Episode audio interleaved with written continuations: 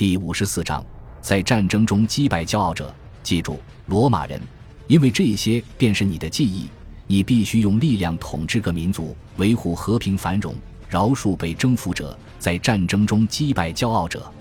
维吉尔前二十年代，凯撒奥古斯都离开罗马之前，雅努斯神庙的大门被再次开启，这意味着官方正式宣布的和平结束了。接受西班牙、高卢、叙利亚和埃及为自己行省的那个人要出征了，他开始了在这些地区恢复秩序和稳定的工作。这将是在遥远国度开展的针对外国敌人的战争，所以不会威胁罗马本土的安定，不会让罗马回到近些年的动荡和混乱状态。这是为恢复共和国健康所做的努力。群众情绪高涨，大家兴奋地谈及要征服不列颠。尤利乌斯·凯撒曾两次在不列颠岛登陆，理由是保障高卢的安全。因为布里吞人曾向欧洲大陆派遣武士支援那里的酋长，前五十四年，不列颠东南的主要部落向尤利乌斯凯撒投降，并同意向罗马纳贡。但在随后的岁月里，先是高卢爆发大规模叛乱，然后又是漫长的多次内战，所以我们不知道不列颠部落是否每年都按时纳贡。由于尤利乌斯凯撒的活动。过去被高卢中间商控制的市场向罗马商人开放了。到前一世纪末，这些商人将在泰晤士河畔的伦蒂尼乌姆建立永久定居点。很多罗马人显然想要得到更多，他们热切希望正是将这个仍然充满异国情调的岛屿变成一个永久性的行省。诗人们将布里吞人描绘为与帕提亚人类似的敌人，罗马将其彻底征服是不可避免的。也是有理有据的。几年后，赫拉斯宣称，布里吞人和可怕的帕提亚人被纳入帝国之后，奥古斯都将被视为人间的神明。有时，罗马人还说，印度人也必将臣服于罗马的伟大领袖，正如他们曾屈服于亚历山大大帝。战胜危险而稀罕的外族，无疑是一件好事，也是最伟大的国家公仆为祖国做出的极佳贡献。大约在这一时期。不列颠东南部诸部落间的权力斗争似乎为罗马人提供了干预的良机。后来，泰晤士河以北的两个部落——卡图维劳尼人和特里诺文特人，主宰了不列颠东南部的广大地区。这两个部落的国王垄断了罗马商人带来的奢侈品贸易。奥古斯都在位期间，被打败的不列颠统治者逃往罗马帝国，请求奥古斯都运用他的影响力和军队。帮助他们实现复辟，这种情形至少有两次，在整个罗马史上，外国人向元老院或皇帝求援的事情是司空见惯的。一般只有在对罗马领导人有利的时候，求救者才会得到援助。凯撒奥古斯都可能考虑了向不列颠发动远征，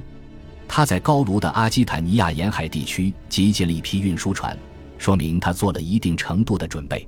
或许这只是紧急预案，或者是为了配合外交手段。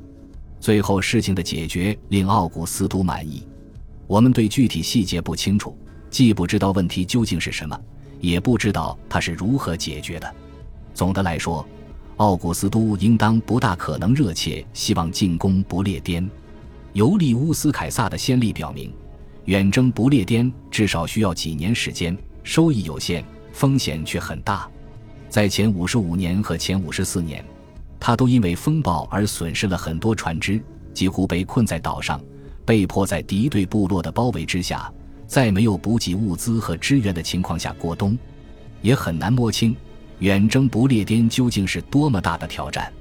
直到一个世纪之后，才有一队罗马战船绕过不列颠北端，确认它是一个岛屿，并对它的真正范围有了一个比较清楚的认识。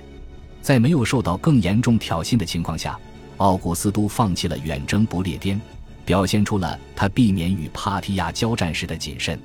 诗人们会继续鼓吹征服不列颠和帕提亚，但目前凯撒奥古斯都考虑的是其他事情。他从罗马去了高卢，花了几个月时间主持巡回法庭，接受请愿，并开始人口普查。尤利乌斯凯撒征服莱茵河以西。远至英吉利海峡与大西洋海岸的所有领土，仅仅是一代人以前的事情。这些行省的最终形态还没有明确。即便如此，奥古斯都在高卢停留的时间也很短。该年年末到了塔拉科，即内西班牙行省的首府。不久之后被更名为塔拉科嫩西斯。在那里，前二六年一月一日，他开始了自己的第八次执政官任期。这一次的同僚是斯塔提里乌斯·陶鲁斯，后者此时在罗马。奥古斯都去西班牙的借口是，西班牙西北部少数仍然保持独立的社区发生了骚乱，但他很可能早就打算去西班牙。在那里开启他的战争，在前三世纪末，罗马与汉尼拔和迦太基的漫长斗争中，罗马军队第一次涉足西班牙半岛。罗马共和国在意大利之外的第一个永久驻军地就是西班牙，那里也是罗马人边疆作战经验最丰富的地区。这是一个棘手的地区，虽然有不少总督赢得了凯旋式，但也有一些总督的征战得到的只有耻辱。在各个战例中。罗马人运用的手段很少是光明正大的，缺乏正当理由的侵略、背信弃义和血腥屠杀是边疆作战的家常便饭。伊比利亚半岛的很多居民都是意志坚定且本领高强的战士，罗马人积极将他们招募为盟军，很早就将著名的西班牙短剑定为自己的武器。但罗马人很团结，而当地的各民族一盘散沙。于是，罗马的内西班牙和外西班牙行省逐渐扩张，直到囊括了几乎整个伊比利亚半岛。前一世纪的西班牙也不安宁，罗马人和土著居民之间仍然有一些战争。但更糟糕的是，前七十年代和前四十年代的罗马内战，西班牙的土著也被卷入了共和国的兄弟相残。有时内战非常野蛮。考古学家在巴伦西亚发掘出了庞培与塞多留战争期间被独行拷打和处决的人的骨骸，而尤利乌斯·凯撒的一名军官写道：“他的部下在一堵胸墙上挂满了敌人的首级。”虽然发生了这样恐怖的事件，塔拉戈纳等城市还是欣欣向荣。西班牙的地中海沿岸有着城市定居的悠久传统。希腊和迦太基的殖民地与商埠和土著社区混杂，伊比利亚人的定居点发展起来，由长官和议事会领导着行政机构，至少已经有文字使用情况，不过用的是迦太基或拉丁字母。第二次布匿战争末期，一些罗马军人在西班牙定居，后来有更多人前来，特别是在前一世纪，其他意大利人和罗马人来到西班牙寻找商机。尤其是开发当地丰富的矿产资源，包括金银矿。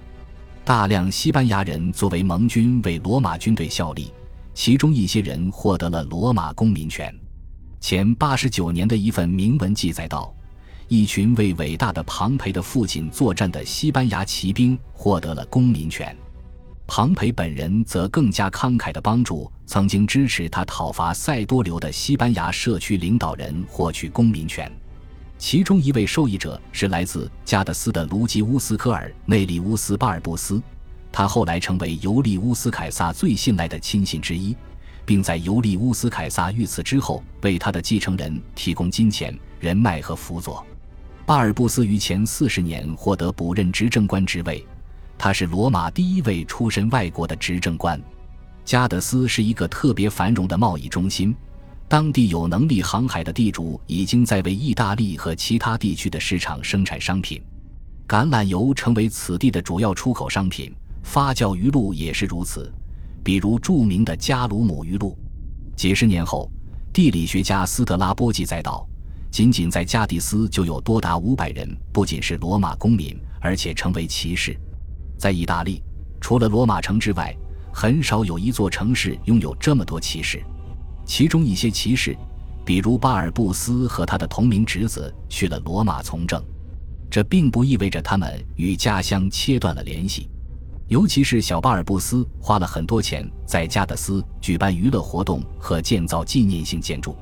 由于当地贵族、行省总督或凯撒奥古斯都的慷慨捐资，其他城市也拥有了剧场和竞技场，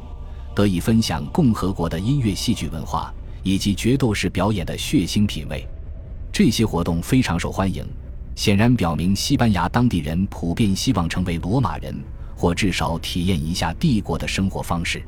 很多人在获得公民权之前便改用罗马式的名字，尤其在南方，穿脱家袍已经蔚然成风。在这些年里，当地铸造的铜币上不再使用伊比利亚语言的铭文，而是只用拉丁文。在远离地中海海岸的地区，很多社区抵抗罗马的时间要长得多，再加上他们的地理位置，使得他们接受罗马帝国统治的速度要慢一些。西班牙中部被凯尔特伊比利亚人主宰，这是个有着鲜明特色的多民族集团，说一种与高卢人和布里吞人的语言类似的凯尔特语。古人认为凯尔特伊比利亚人是伊比利亚人与高卢入侵者的混血后裔，今天的学者认为这不大可能是真的。除了语言之外，凯尔特伊比利亚人的风俗和工艺品似乎与同时代比利牛斯山脉以北的凯尔特社会没有什么共同点。在凯尔特伊比利亚人居住地以北，分布着阿斯图里亚斯人和坎塔布里亚人，他们分成许多单独的群体，往往居住在特定的设防山顶居民点。很少有罗马军队能够深入这些土地，也不曾有任何罗马人能够长期停留。三头同盟统治下举行的多次西班牙战役凯旋式，就是为了庆祝在这一地区赢得的胜利。我们没有很好的理由去怀疑。一些仍然独立的民族在袭击临近的罗马行省内的更为定居化的凯尔特伊比利亚人。在古典世界的很多时期，袭击掳掠都是常见的事情。在迦太基人或罗马人抵达很久之前，西班牙半岛就有了大量武器，说明在这两个入侵民族到达之前，西班牙土著民族之间就战火连绵。不过，迦太基人和罗马人通过直接冲突或贪得无厌的索取雇佣兵与盟军，深刻地改变了土著战争的形态和激烈程度。长达一个多世纪的征服和更近期的历次罗马内战，则不可避免地扰乱了广大地区内的所有社会，让崎岖不平的坎塔布里亚山区原本就非常艰难的生存斗争更加难以为继。这一切肯定让掳掠貌似脆弱的邻居显得更有吸引力。奥古斯都可能从一开始就打算攻打西班牙西北部，以完成对西班牙的征服。这项任务有着清晰的界限，似乎在仅仅几年内便可完成。虽然地形崎岖，不大可能很轻松，但风险不像进攻布里吞人或帕提亚人那样大，不可能造成大灾难。这并非一场针对充满异国情调或著名敌人的战争，但这一点或许恰恰是额外的吸引力，因为它能向人民展示凯撒·奥古斯都为了国家利益愿意去承担不是那么光鲜的使命，并兑现他的诺言，即恢复他指挥下的各行省的秩序与安全。春季，他离开塔拉戈纳，北上与正在集结的军队会合。这支军队的目标是发动进攻，平定坎塔布里亚人。感谢您的收听，喜欢别忘了订阅加关注，主页有更多精彩内容。